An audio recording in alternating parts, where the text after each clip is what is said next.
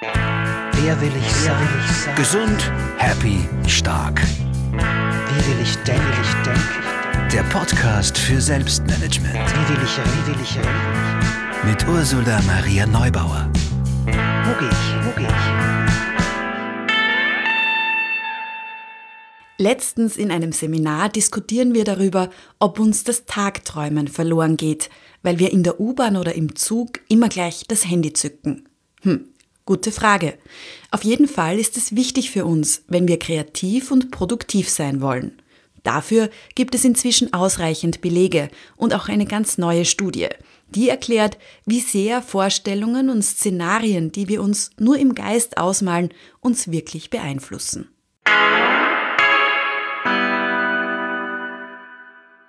Ich bin Ursula Maria Neubauer, Autorin von Schau gut auf dich, wie dich Selbstfürsorge gesund und stark macht, Schreibcoach und Trainerin und diese Podcast-Folge will eine Lanze brechen für das Tagträumen, privat wie auch im beruflichen Kontext. Und außerdem erklärt sie, was das mit Klo-Ideen zu tun hat.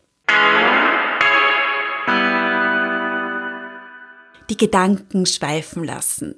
Bei dieser schon angesprochenen Diskussion in dem Seminar musste ich sofort an eine Freundin denken. Vor einiger Zeit war ich mit ihr im Zug unterwegs. Und sie hat gleich beim Einsteigen, gleich ganz am Anfang gefragt, ob das auch in Ordnung sei für mich, dass sie jetzt einfach Musik hören und beim Fenster hinausschauen würde. Das hat sie nämlich schon als Kind beim Zugfahren immer gerne gemacht und so geliebt. Und wahrscheinlich hat sie es außerdem genossen, dabei ihre Gedanken schweifen zu lassen. Sie schaut übrigens ganz selig aus beim aus dem Fenster schauen. Dieses Gedankenschweifen lassen, das fällt uns eigentlich gar nicht schwer. Bei dieser Zugfahrt hatte ich auch einen Laptop dabei, um zu arbeiten. Aber ja, ich habe nicht die ganze Fahrt über getippt und getan, sondern mich durchaus von meiner Freundin auch inspirieren lassen und dann auch mal beim Fenster hinausgeschaut und die vorbeiziehende Gegend beobachtet. Meine Gedanken waren dabei auch irgendwo. Wie ist das bei dir? Wie oft nimmst du wahr, dass deine Gedanken so durch die Gegend schweifen? Beziehungsweise in die Zukunft oder in die Vergangenheit? Zu einer bevorstehenden Feier vielleicht, zu einer schwierigen Begegnung, zu einer Aufgabe, die du noch erledigen willst oder zu einem Ereignis, auf das du dich freust. Vielleicht tust du das beim Bügeln, beim Joggen oder auch beim Autofahren. Ja, das Tagträumen passiert uns eigentlich ständig und das ist ganz normal, vor allem, wenn wir sehr monotone Dinge so wie Bügeln oder automatisierte Dinge tun, über die wir eben nicht groß nachdenken müssen. Einige Expertinnen und Experten schätzen sogar, dass wir circa 50 Prozent unseres Wachzustands tagträumend verbringen. Fachleute unterscheiden noch zwischen diesem ungewollten, spontanen Abschweifen der Gedanken und der Art, bei der man sich ganz bewusst dafür entscheidet, den Gedanken nachzuhängen. Und das Tagträumen hat tatsächlich einige Vorteile, auch wenn man es einige Zeit lang sogar als eine Art Aussetzer unseres kognitiven Kontrollsystems betrachtet hatte. Sein Ruf ist inzwischen viel besser, weil man nämlich weiß, es kann Erinnerungen festigen, man kann gut Pläne schmieden beim Tagträumen und sich auf Bevorstehendes vorbereiten oder neue Ideen durchspielen.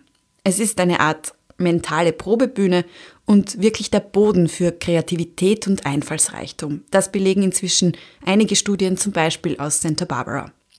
Und auch wenn ich weiß, dass das in unseren Unternehmenskulturen noch nicht so richtig angekommen ist, auch in der Arbeit öfter mal eine kleine Pause zu machen, um seinen Gedanken nachzuhängen, das wäre eine gute Idee.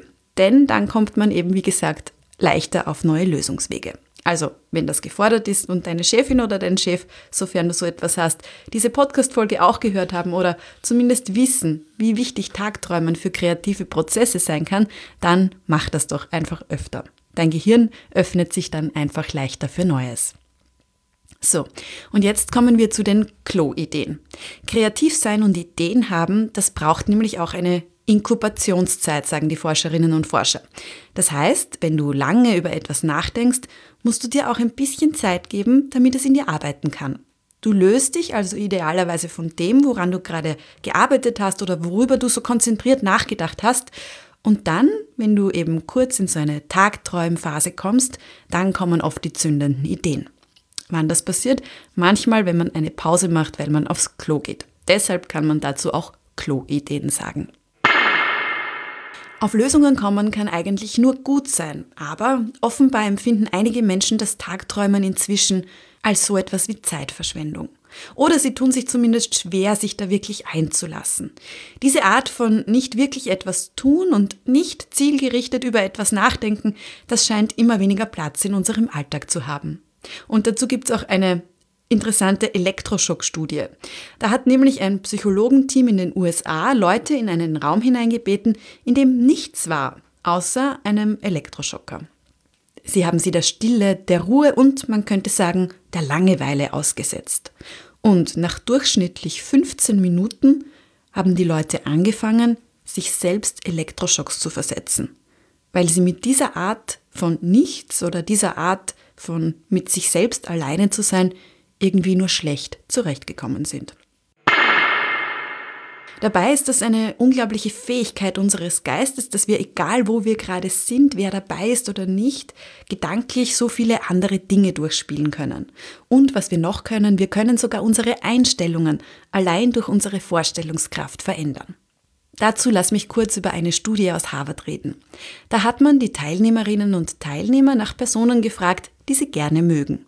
Dann hat man sie nach Orten gefragt, die für sie komplett neutral sind. Also nicht die Straßenecke, an der sie zum ersten Mal geküsst wurden, weil damit verbinden sie ja etwas Besonderes, sondern sie sollten wirklich Orte nennen, mit denen sie nichts verbinden. Dann hat man sie in einen MRT-Scanner gelegt und gebeten, sich gedanklich an diesen neutralen Ort zu begeben. Und damit nicht genug in ihrer Vorstellung, sollten sie außerdem mit dieser Person, die sie mögen, dort Zeit verbringen und etwas Nettes machen. Und gezeigt hat sich, die Einstellung der Leute zu diesen neutralen Orten hat es sich dadurch verändert. Sie mochten sie danach tatsächlich lieber als vor dem Experiment. Die Forscherinnen und Forscher haben natürlich auch aufgezeigt, was dabei im Gehirn passiert. Wir können also durchaus durch unsere Vorstellungskraft Dinge erleben und dadurch lernen. Wir können uns in die Zukunft versetzen und uns zum Beispiel auf diese Art auf wichtige Dinge vorbereiten. Du weißt, dass ich als Schreibcoach immer alles mit Schreibprozessen verbinde, weil ich überzeugt bin, dass Schreiben das neue Yoga ist. Deshalb empfehle ich, falls du es ausprobieren magst, das Tagträumen auch mal mit dem Schreiben zu verbinden. Das kann dir zum Beispiel dabei helfen, Entscheidungen zu treffen. Nehmen wir also an, du möchtest oder solltest dich zwischen zwei Dingen entscheiden, ganz egal ob beruflich oder privat. Dann schreib dir auf, worum es geht. Skizziere, was passieren würde, wenn du dich für die eine Option entscheidest. Und dann, nachdem du das aufgeschrieben hast, nimm dir einige und es reichen wenige Minuten zum Tagträumen. Schreib dir danach auf, was passieren würde, wenn du dich für die zweite Variante entscheidest. Und dann nimmst du dir wieder ein paar Minuten, um deinen Gedanken nachzuhängen.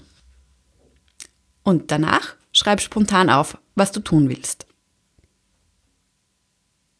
Und auch wenn du gerade keine Entscheidung zu treffen hast, möchte ich dich ermuntern, dich wieder mehr dem Tagträumen hinzugeben. Also, wer willst du sein? Die Person, die sich oft genug erlaubt, ihren schönen Gedanken nachzuhängen und sich Dinge im Geist auszumalen?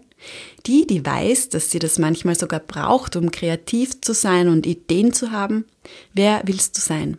Schau auf dich. Alle Infos zu anderen Folgen, meinen Coachings und Workshops gibt's natürlich wie immer auch unter ursulaneubauer.at.